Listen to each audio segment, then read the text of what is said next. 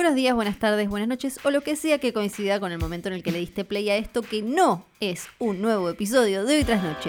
Hoy Tras Noche vuelve este viernes 23 de abril con nuevos episodios todas las semanas. No te la puedes creer, ¿no? Bueno, sí, viste, viste. Pero antes de ese regreso triunfalicísimo, queremos invitarte a escuchar otro podcast que hicimos en estas semanas en las que Hoy Tras Noche no estuvo saliendo. Astutos, pillos. Se llama Mató Mil y es una serie de 10 episodios sobre crímenes y criminales de la vida real y cómo fueron llevados al cine. Están Ted Bundy, Henry Lee Lucas, eh, Johnstown, Heaven's Gate, el clan Manson y varios otros. Ya puedes escuchar todos los capítulos exclusivamente en Podimo, la principal plataforma de podcast y audiolibros en español. ¿No tenés Podimo?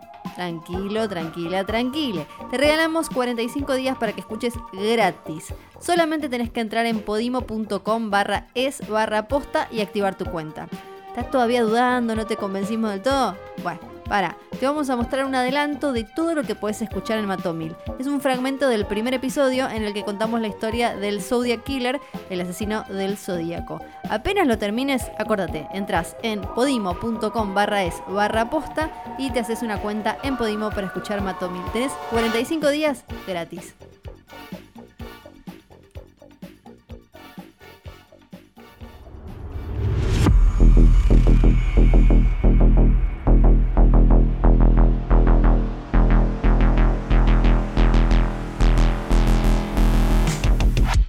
Buenos días, buenas tardes, buenas noches o lo que coincida con el momento en que le diste play a esto que es Hoy tras Noche presenta Matomil, un podcast producido por posta en exclusiva para Podimo, la principal plataforma de podcast y audiolibros en español. Mi nombre es Santiago Calori. Yo soy Fiorella Sargenti y si no saben qué es Hoy tras Noche, les contamos que es Ay, un... por favor, ¿cómo no van a saber? ¿cómo no van a- me- un montón no van a saber. Es un podcast de cine que hacemos hace ya no sé qué cantidad de años. Un montón de años en el que semana a semana, episodio a episodio, analizamos en general tal vez una película, hablamos de coyuntura de la industria cinematográfica.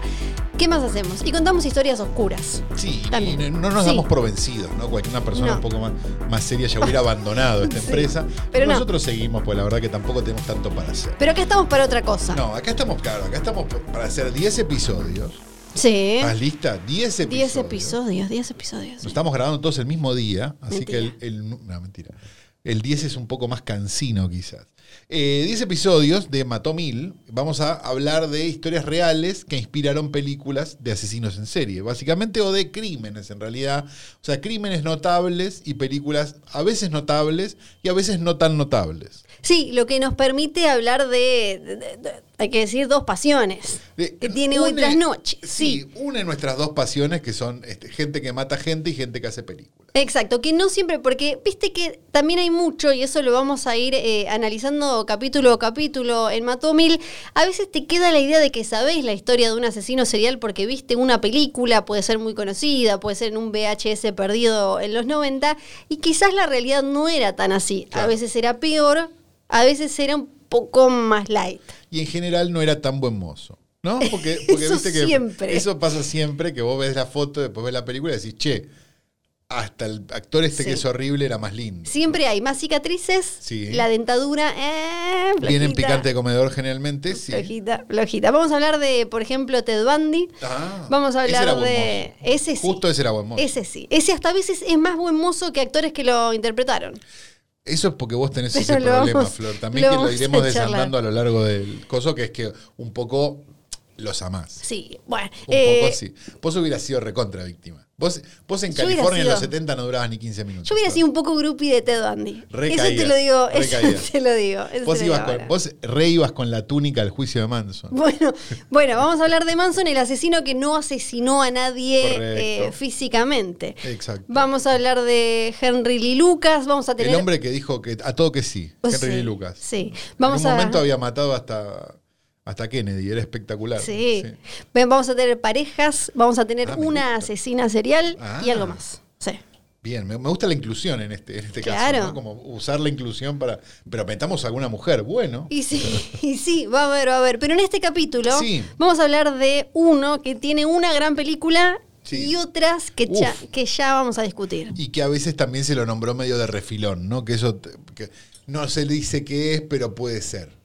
Que eso también lo vamos a hablar. Ah, el misterio que tiró el, El gancho. misterio, claro, de, la- de las películas que no son la película de este Claro, asesino, pero pasaba más o menos la época y sí. ya que estamos, metelo por si va gente por esto. El asesino del Zodíaco, o Oh. Zodiac Killer, que no tiene tantas muertes. La verdad, Sí, en el. Vamos un a, fracasado. Vamos, a ir a a- decirlo. sí. Vamos a ir haciendo en estos 10 episodios también una especie como de chart, ¿no? El body count, claro. Entre la leyenda y la gente que ha fallecido gracias a esta persona. Y no tiene tantos, pero eh, su leyenda es enorme. Lo que pasa Ese es que ahí, tema. perdón, ahí estamos teniendo un problema, que es Sí. que en general nos vamos a hablar, creo, casi en su totalidad, bueno, no, no en su totalidad, pero vamos a hablar más que nada de asesinos norteamericanos, porque bueno, ellos tienen la industria, Sí. ¿no? También. Entonces, eh, ¿qué pasa? Sí, es todo cierto, pero te aparece un Andrew Chikatilo, por ejemplo, en Rusia y tiene 100 veces más. Los rusos hay que reconocerle que son menos populares, pero son mucho más efectivos. ¿Verdad? Bueno, también porque. bueno, no me quiero ir por la rama, no me quiero ir por la rama. Pero como casi. Es que a mí me hablas de esto y me pongo así. sí. ¿Para qué me traen si ya saben cómo me pongo? El asesino del zodíaco que, spoiler alert, no le vamos a poder dar un nombre ciudadano Todavía, común todavía. porque todavía no lo han agarrado. Tenemos que ir a diciembre de 1968, ahí es cuando empieza todo. ¿Te imaginas que es Raúl Lavie, por ejemplo?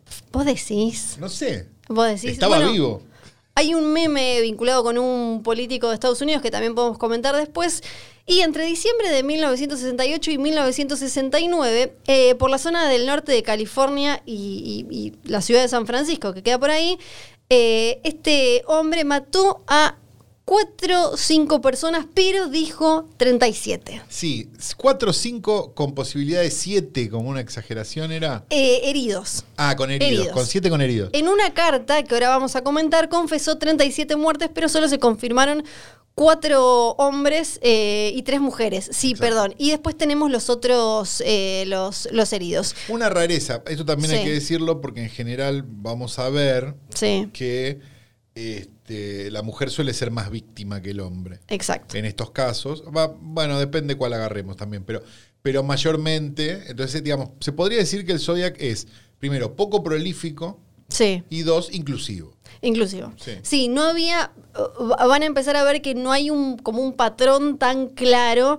y esa es parte también de, de- de la obsesión que generó, que es más difícil como de descular, de, porque por ejemplo, em, la, la- la- la última muerte no tiene tanto que ver con las primeras. Exacto, y lo, que, y lo que hace también pensar a veces, si tenés ganas de ponerte ya directamente un sombrero de, de papel aluminio, es la idea de que capaz tampoco es la misma persona. No era. No era la misma persona, exacto. Dos, dos personas sí llegaron a, eh, a dar pruebas de la identidad porque él tuvo sobrevivientes, como decíamos, ahora vamos a hacer el paso a paso. Los primeros objetivos eh, eran parejas en áreas, como se- acá en Argentina serían como en lugares medio Villa Cariño o Claro. donde estaban en el auto ahí haciendo como medio la chanchada, el delicioso o la previa a eso. No, Es delicioso, es buenísimo. Sí, no es mío, no es mío, ¿eh? Es, es como un grupo de cuarteto de, de- Córdoba, ¿no? Sí, Sabroso. Sí, sí, Claro. el delicioso o la deliciosa. Bien, ok. Por, perfecto. por- ahí. sí, sí, sí. Por ahí. Y el último. No sé de eh, quién es, pero lo felicito. El realmente. último es un taxista que estaba solo y que él se subió No como estaba pasajero. delicioso. No, y él se subió como pasajero. Esto fue en octubre de 1969. Y la, eh, el identikit que se logró armar era, para sorpresa de nadie, un hombre blanco de entre No. 30, entre 20 y 30 años. No.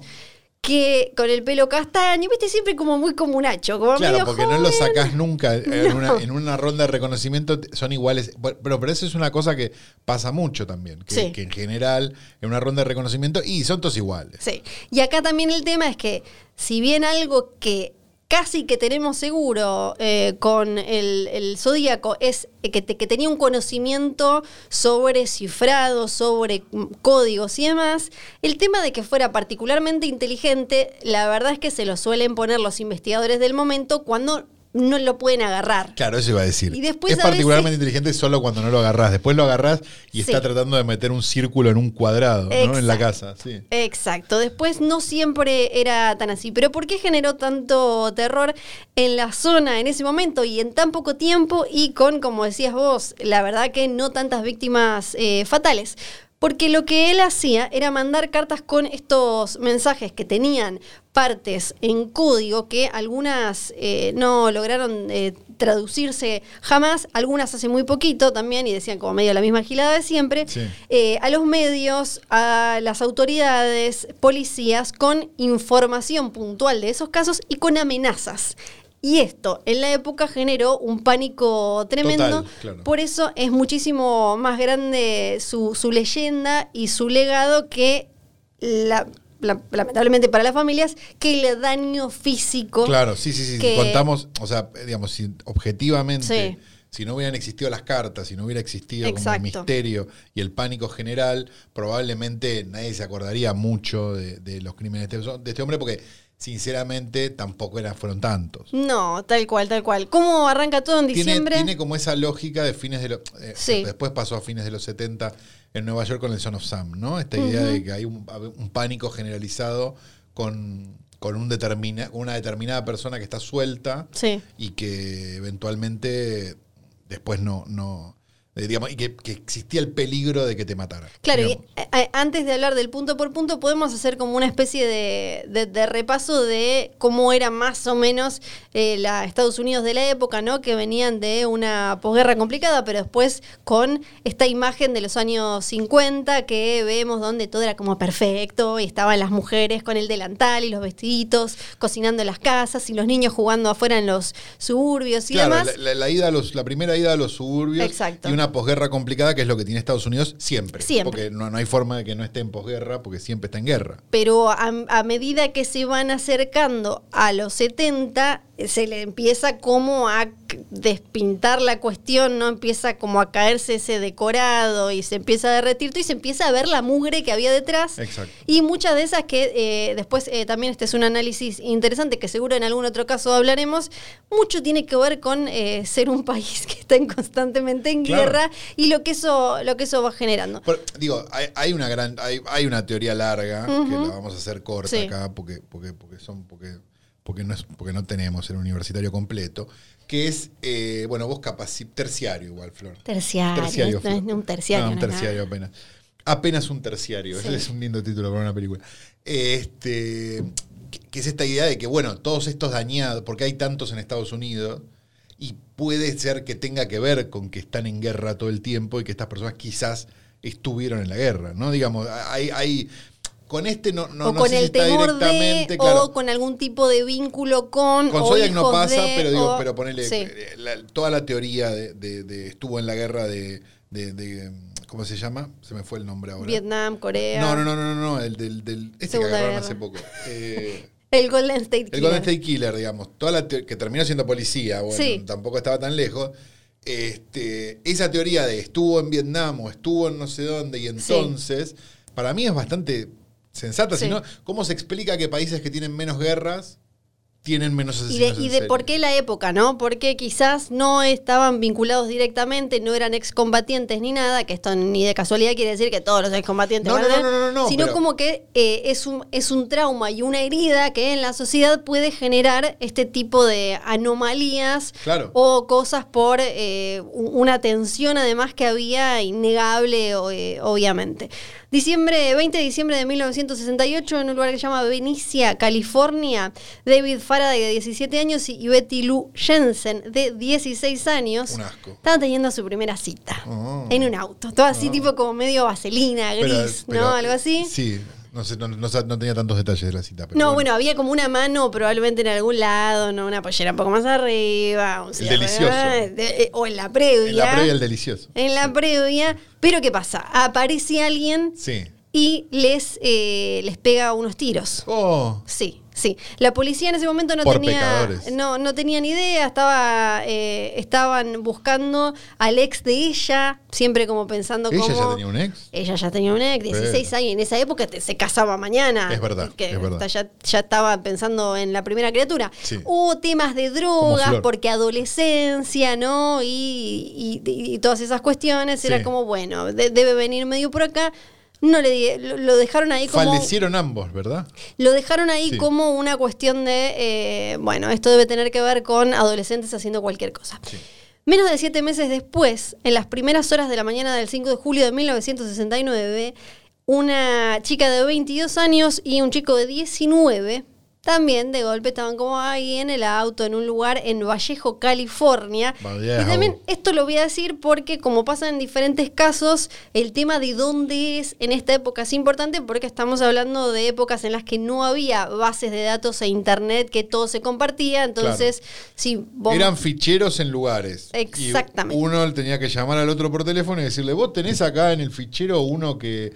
Y era más difícil. Eso, Sí. exactamente. Estaban en el Blue Rock Springs Golf Club, ahí como haciendo como ah, la cosita, qué sé yo, bla, bla, bla. Qué delicioso. Ella era más, ella era un poco más grande que él. Yo me lo imagino a él como medio haciéndose el. el- Me levanté una milfona. Claro, exacto. Pero les apareció este hombre, ella falleció, él Oh. quedó con heridas en la mandíbula, el hombro y la pierna. Y acá, Que no sabemos si fue el Zodiac Killer o lo que pasó antes. ¿no? y acá es donde empieza, acá es donde empieza el mito. Ah. Porque menos de una hora después de que esto sucediera, el supuesto zodíaco llama a la policía de Vallejo y le dice como, che, hubo un crimen. Vayan ahí, va a haber un auto, van a encontrar a dos pibes muertos y yo soy el que mató a los chicos eh, que, que el año anterior. Fue como, ¿qué? ¿Qué? ¿Cómo? La policía estaba como, estaba medio cualquiera la policía. Lo que pasa es que también había hecho asterisco 69 int- eh, numeral, entonces no lo agarraron.